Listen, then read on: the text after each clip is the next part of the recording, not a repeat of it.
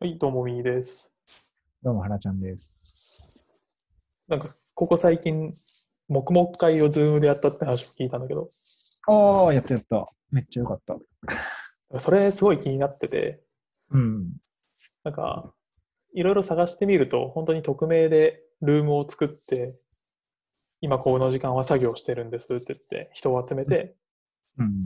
でなんか集まってきた人で、黙々とただただ作業するみたいなのをやるんだけど、うん、やるサービスがあるらしいんだけど、なんかそれは音声をずっと流しとくらしいので、うん。で、カメラはオフみたいな。なんか、原ちゃんがやってたやつはこれの逆をやっているなと思って、そうだね。なんか、どういう経緯でこうなったのかとか、そういうのを聞きたい。そもそも何やってたんだっけ、これ。これは、その、まあ、今やっている、なんかそういうスクールの一般の仲仲間たちなんだけど、で、やっぱいろいろ、あの、みんな勉強するのが好きだから、その、勉強会をしようってなったんだけど、ただ、なんだろうな、一般的なその勉強会っていうよりは、各自がただ黙々と実実習をするんだけれども、やっぱ一人だとなかなかすぐスマホ見ちゃうよね、みたいな。うん。すぐちょっと TVer、YouTube 見ちゃうよね、みたいな、まあ、そういうので、なかなかずっと集中できないよねっていうのが多かったから、で、まあ家にいると集中できない問題っていうのがまああるんだろうなっていうので、まあ、で自分は結構カフェとか、あの、人がいるところの方が集中できるタイプの人間だから、なんかそういう環境を作ろうっていうので、まあやってみたんだけど、で、なんだろうな、その、人がそこにいるっていうことが自分の中では結構その、監視されてるじゃないけど、うん見られてる。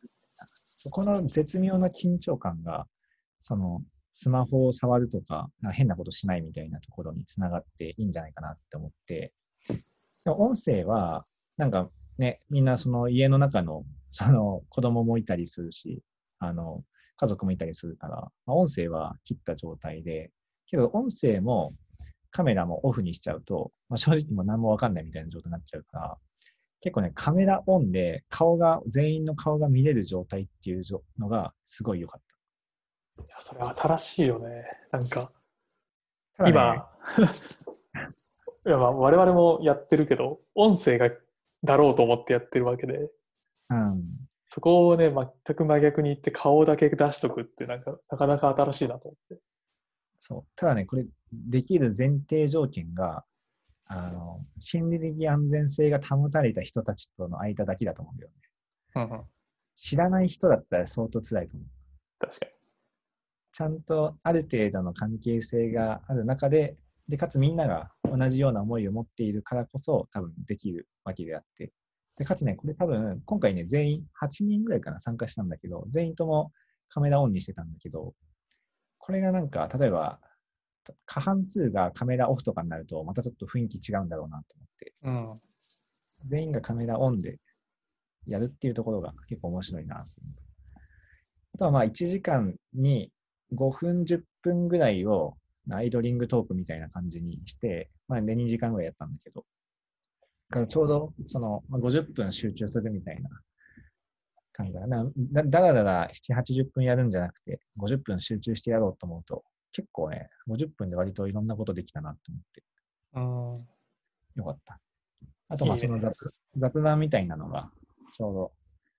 あと、まあ、みんな、なんだろうな、大人だから、その雑談もちゃんと10分ぐらいでピタッて終わって、また次に行くみたいな。そこから雑談会になるとかはなかったから、それもよかったなと思って。すごいね。なんかそこに、すごいチャンスがあるように聞こえてるんだけど、そうね。なんかあと、やっぱ、チャットは動いてたんだよね、その中でも。ああ、そうなんだ。うん。というのも、なんかなんだろう。勉強している内容が比較的近い人が多いから、なんかその質問を非同期で流して、気づいた人が、で、かつ時間がある人が非同期で回答するみたいな。っていうのもやってたから、なんかね、そこはそこでね、なんだろう、そんなに、チャットで質疑応答するのがメインの回ではなかったから、あんまり使ってはなかったんだけど、なんか比較的みんなが困っ、つまずいたところみたいなのが可視化されててよかったなと思っなるほどね。テーマが近しいからこそ、そういう使われ方もあるのか。た。うん、そうそうそう。多分、同じテクノロジーとかの技術の勉強会とかでやったら結構面白いんじゃないかなと思うけどね。なんか、ここってどういう、なんこれとこれは何が違うんだろうみたいな、みんなの疑問文とかが溜まっていくと、後からそれを調べるときのいいクエリ、クエリになるし。ただね、やっぱ顔出し OK っていう人が少ないかもしれないね。そうだよね。特に？多分夜とかでしょ、それ。夜ね、そうだね、女性も多かったから、なかなみかね、ね、だから多分オそれが。それが許される関係性ってことだね。だから じゃあ、ちなみにそれをさ、うん顔、顔は出しませんと。うん。なんか、バーチャルなアバターでやってたらさ、うん。あんまり意味がなくなっちゃうのかな。うーん自分は、そうだね、あんまり微妙かもしれないな。だったら、もう別になくてもいいかなって思った。うん、なるほどね。なんか、なんだろうな、そこに人がいるっていうのが結構自分の中では重要かもしれない。うんうん。視界、自分の視界に、今生でつな、リアルタイムにつながっている人がいるっていうことが、なんか自分の行動を制御してるんじゃないかなと思って、無意識に。ただあのそのね、カフェとか、どっか外で人が、まあ見知らぬ人がいる中で、変な行動をしないじゃん、さすがに。うん だそれと同じような感じなんじゃないかなと思ってた。まあ、家の中はね、誘惑が多いから、そうなんだよね。家の中ね、誘惑しかないから。ただ家の中さ、もう映像ディスプレイがたなんかね、2枚あるし、なんかすごい快適なんだけど、なかなかそこの誘惑に勝てなかったりするし、なプロジェクター、気がついたらプロジェクター動かしてるみたいなのもあったりするから、まあそういうね、このカメラオン黙々会は結構いいんじゃないかなと思って。いや、あの、話を聞いたときにすごい良さそうだなと思って、うん。ぜひやってみたいっていう気持ちはすごい芽生えてて、あの、昔なんかさ、土曜の朝にわざわざ招集して、あ、やってたね。なんか新宿のどっかのカフェでゲリラ的に黙々会を朝8時ぐらいからやるみたいな、やってたじゃん。やってたやつ。あれをリモートでできると、確かになかなか一人で、一人で自分の目標だけに向かって勉強すると結構しんどいから、うん。そういうのをやってもいいのかなと思ったり。週3ぐらいでやってるかな。てかもう、基本、朝、朝方と夜型で分かれてて、朝方はね、なんか5時ぐらいからやってるらしいんだけど、自分はまだそれ参加したことがないんだけど、見てるから。夜型組は10時開始とかでやっていやいいかもしれない。ちょっと朝方そうな人とを誘ってる。あ、そうそうそう。やって結構だか例えば土曜日の朝7時とかってすごいいいかもしれない。なんかこの土曜日の朝からすごい生産性の高い時間を過ごすみたいそうだね。もともとなんかそのリアルで会ってやってた時もさ、な。うん。土曜の朝7時とかに集まろうと思うと、6時前には起きててみたいな。で、すると、こう、金曜日の夜に飲み会で長居はできないみたいな。ああね、確かに。これをなんか土曜の午前中をうまく使うと、土日の満足度が爆上がりして、いやー、間違いないよ。ね、自己肯定感がすごいことになるみたいな モチベーションでずっとやってたから。土曜朝一はありな気がするな。そうすると、なんか土曜の夕方以降を完全プライベートで楽しんでも、なんか全然ものすごい充実した一日になる確かに。いやー、ちょっとまた復活させてみてもいいかもな。で、それに乗ってこれそうな人だけ集めていって、る。うん。そうね。そうすればね、あの仮に誰かは出れなくても、他の誰かが出ていて、なんか多分2人いれば相互監視できるから、うん。まあ、二人いれば十分。ありだね。やりましょやろう。土曜の午前中は大体実はこのポッドキャストを撮っているんだけど、う。前とかね。いいね。詰め込んでいこそういう感じう。でも、リモートで、そうだね。なんか新しい形かもしれないね。なんかね。リモートの感覚がしなかったね。なんか、本当隣の部屋にいる感じだった。そうなのか。しかもなんだろうね。多分ディスプレイがでかいから、本当あの、研究室の前の席に人がいるみたいな感じだっああ、なるほどね。やっぱり 1枚のモニターは人がずっと出てるんだ。た。あ、そうそうそう。それは確かに見張られてるな。まあ、だから画面の小さく人だとちょっと違うかもしれないね。うんあの、1枚のディスプレイ、2枚ディスプレイあるから、1枚のディスプレイを無駄に、無駄にというか、人にしたから、余計ね、なんか緊張感があっいや、楽しそう。なんかそれ、もう自分の画面もさ、シェアしたらさ、た。うん。あ確かに。ツイッターやってないぞみたいな。画面が足りないね。画面足りない。いや、なんか、それは本当新しいリモートの形で良さそうだな。あ最近なんかね、会社の後輩がうん。資格の勉強をしたくて、でも図書館に行っても、うん。あの、感染症対策で席が減ってるし、うん。もう、なんか取り合いになっちゃってるうん。な。で、なんか、ファミレスに行くのもちょっとこのご時世どうかみたいなの言ってたから、うん。このソリューションは結構ハマる気はするね。ああ、ハマるんじゃないかな。いいと思うよ。なかなか、試してみたら楽しそうなアイディア。うん。もう結構、さっき週3とかって言ってたけど、うん。かなり運用してるの。うん。なんかね、なんだろうな。別に、いなかったらいなかったでいいから、とりあえずもう、で、10時とかならさ、大体みんな、そこに他のイベント入ってますって人も、まあ、少なかったりするから、うん。気気が向いたら入ろうぐらいなテンションのやつを入れておくと、まあ、最悪別に開催されなくてもいいし、みたいな感じで。やってライトな感じで、この日、黙々会しましょうっていうよりは、この曜日の10時以降は基本黙々やりましょうみたいな感じで。で、暇な人はおいでみたいな感じ。なるほどね。その調整コストすらもなくして、ルーティンでどんどんやっちゃおうともう日程合わせようとした瞬間にもうね、日程合わせてる段階で頓挫するからね。いや、本当そうだよね。うん確実に。2人とかならね、まあ、日程合わせられるけど、もう3人以上になった瞬間に日程調整だけでもうめんどくさくなって終了するから、もうこの曜日とこの曜日とこの曜日の10時から10 12時以上。あとは暇な時に暇な人が参加しましょいや久々に黙々会をやる機運が高まってきていて、僕はテンションが上がってますよ。そういうのとからね、あの、ちょっとずつ人がしこう広がっていくといいなと思ったりはう。うん。ずっ。としてて、なんか顔だけは見たことあるあなたと、あたまにはこうちょっと話してみたいなと。何勉強してるんですかみそれね。なんかそういうのがないと、いきなりこう、じゃあ、知り合い同士でウェブで飲みましょうってなっても、うん。最近ちょっとオンライン飲み会がだいぶ難しい問題があると思ってて、うん。なんかこう、媒体がないから、媒介がないから、全く盛り上がらないんだよね。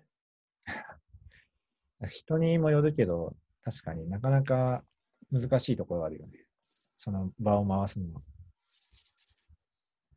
本気でこの場を回そうと思ったら、うん。なんか1時間半ぐらいこの前回しきったんだけど、おおすごい。めちゃ疲れたんだよね。私全然楽しくないっていう。なんかさ、難しいなって思う最大の理由は、その、一人に集中するんだよね、話し手が。同時にみんなが話すから、それがね、一番課題なんじゃないかなと思って。例えば6人とかいてもさ、徐々にさ、さ6人で話してることもあったり、あ実際のあの居酒屋とかだと6人で話したりするし、222で話したり、33で話したりするんだけど、なんかオンラインだと6人で話してると必ず1人が話し、5人が聞いてるみたいな構図になるから、うん。なかなか難しいなって思う。ね、1対 N の関係になっちゃうから、本当はね、飲み会とかだと叩いたなんだけど、そう。そこが難しいね。あから、1対 N をカメラオンでやって、え叩いたはチャットでやるっていうのが今の最適解になる。ああ、それは間違いないね。飲み会とかでも、飲み会というか、一番盛り上がるなと思うのは、あの、講演会とかを聞いたりとか、うん。まあなんか、部内のこう戦略を周知されている時とかに、うん。裏番組を作って、ああ、別に表でも。もいいんだけどね。まあ、それが一番盛り上がるね。そうそう書くと、あの、本当に年次が浅い人から主査課長まで、うん。こう、一律に意見が書けるから、うん。で、いいと思われた意見については、こう、Slack のスタンプでいいねがつくみたいな。うん。あれはフラットですごいチャットが楽しい。なんかニコ生見てるような。いいよね。あの、ブレストするときとか、あの、今、チャットオンリーでやったりする、たまに。ああ、なるほどね。もう、むしろ音声にしちゃうと、なんだろうな。なんかみんな書き言葉であれば、文章であれば、結構ロジカルに端的に分かりやすく書けるんだけど、話そうとすると、いろんな前提とか前置きとか、なんか変な語尾がいろいろあったり、口癖だったり、なんか聞き取りづらいとかあったりするんだけど、文章にするとみんなロジカルに書くから、文章にした方が、むしろ生産性高いんじゃないかってと思ってやってみたんだけど、案の定生産性高かった。いろんな意見出るし、みんなが同時に意見言えるし、で、いい意見には、さっき言ったスタンプというか、ね、可視化されていくし、で、それがそのまま議事録になるから、もうこれでいいじゃんと思って。面白いね。で人がチャットオンリーでやるっていうのはね、最近ちょっと流行ってる。なんか、それで似たような話を聞いたことがあるけど、なんか、それこそ新入社員の研修とかでホワイトボードが使えない。うん。でホワイトボードが使えないとこう議論が進まないみたいなことを、うん。まあ、どちらかというとこう、ニュータイプではない我々は言いますと。うん。でもまさに今の子たちとかだと、学生の人たちとかだと、もう Google ドックで共同編集しますと。うん。でも、順番も入れ替えれるし、誰が何書いてもいいし、もうこれで十分ですみたいな。そうだね。なんか、それでよくやってたのは、なんか、スプレッドシートで、同じ論点というか、あの質問が与えられて、それに対して回答する項目を用意して、そこの穴埋めを各自みんなが一斉にやるみたいなのをやったりして、そうするとなんか、いろんな意見が、なんか5分ぐらいでいろんな意見がバッと一気に集まるから、で、なんか共通項とか、なんか差分点とか見えるから、めちゃくちゃ早い。これをなんか実際にみんなに聞こうとすると、A さん、B さん、C さん、D さんって言って、10人がそれぞれ2分ぐらい喋って、なんか10人が2分喋って、もう、あ、もう会議終わりじゃんみたいな。それがスプレッドシートで2分でみんなが同時に書いて、で、みんなでなんか2、3分見て、でそこから議論始まるみたいな。でものすごい生産的だなと。確かに。並列作業を増やせるんだね。うん、そうだね。これがオンラインの強みだと思うから、そっちをね、なるべく並列処理をしていくようにした方がいいんじゃないかなって。確かに。いかにその直列の意見をまとめてますみたいな時間だけをうん、作って、そうじゃない作業は全部もう並列分散処理みたいな。そう。それが新しいアーキテクチャ、組織アーキテクチャの作りだね。いいね。意見が言いづらいですみたいなのないもんね。書い書きました。はい、みたいな。あそうそうそう。あとね、やっぱ、あの、上も下もフラットの立場で、フラットな同じ、あの、言葉を使うから、すごいいいよね。うん。もう、新入社員の書いたテキストと、その課長とかが書いたテキストが全く同じように並列に扱われるから、それはむちゃくちゃいいなと思いや、まさにホ。ワイトボードとかだとね、なんか字の、字の癖も出たりするから、それすらもな なんか字のなんか圧力みたいなのを感じたりするけど、なんかあ、スナックとかだね、あのテキストだと、この PC が生み出した文字になるから、これは見やすいなと思う。いい意味で情報にだけ集中できるね。そうそうそあなんか確かに、その新しいアーキテクチャを乗りこなせば、むしろ生産性になれるかもね。う。うん。なんか一層、匿名性をして、それでやるっていうのは面白いんじゃないかなと思ったりして。うんうんうん。そうすると、あの誰が言ったじゃなくて何を言ったかに議論を集中できるから、なんかそこでこの人がこの意見を言ってるとかじゃなくて、なんか新入社員もものすごいいい意見も持ってるし、上の人もたまに誤った意見もするし、なんかそういった中で、そういうブレストなのか、なんかいろいろブレストっていうか、むしろ重要な意思決定とかが必要なときに、匿名でみんなで議論したりすると、いいんじゃないかなって思ったりした。確かに。やっぱり過去の研究とかでも、いかにその意見が支持されるかって、結局誰が言ってるかが今一番大きい要因なんだけど、うん。だから多分、そうやって全員が匿名になって、バッと意見が並んだら、うん。まあ、もちろん意見がいいのがこう採択されて、みんなハッピーだし、うん。多分ずっといいこと言ってる人って、影響力ある人って、その意見もいいはずだから、うん。まあ、結局、いい人の意見は通るとかね。あのそれが可視化できて、納得性は上がるだろうね。うん。そうそうそう。そうなんだよね。まあね、当然、その、社内をね、動かすとか、そういう場であればね、誰が言ったかが重要視だから、そうだね。社長も匿名で書き込んでますみたいな。重要視、そのままあれだけど、なんか、いろいろプロジェクトとかの、なんか、ターニングポイントとか、ね、いろいろ内部で検討とかを進めていく上では、そういうみんなの意見がフラットに扱われる空間にしてあげた方が、みんなの参加者側の納得感も高いし、あ出てくるアウトプットの質も高まりそうでいいんじゃないかなって思いやー、いいね。なんか結構ワクワクする話が聞けて楽しい。う。よかったです。来週から使ってみよ楽しみましょう、オンライン。う。じゃあまた僕もう一回招集するんで、よろしく。はいはい。じゃあね。はい、お疲れ。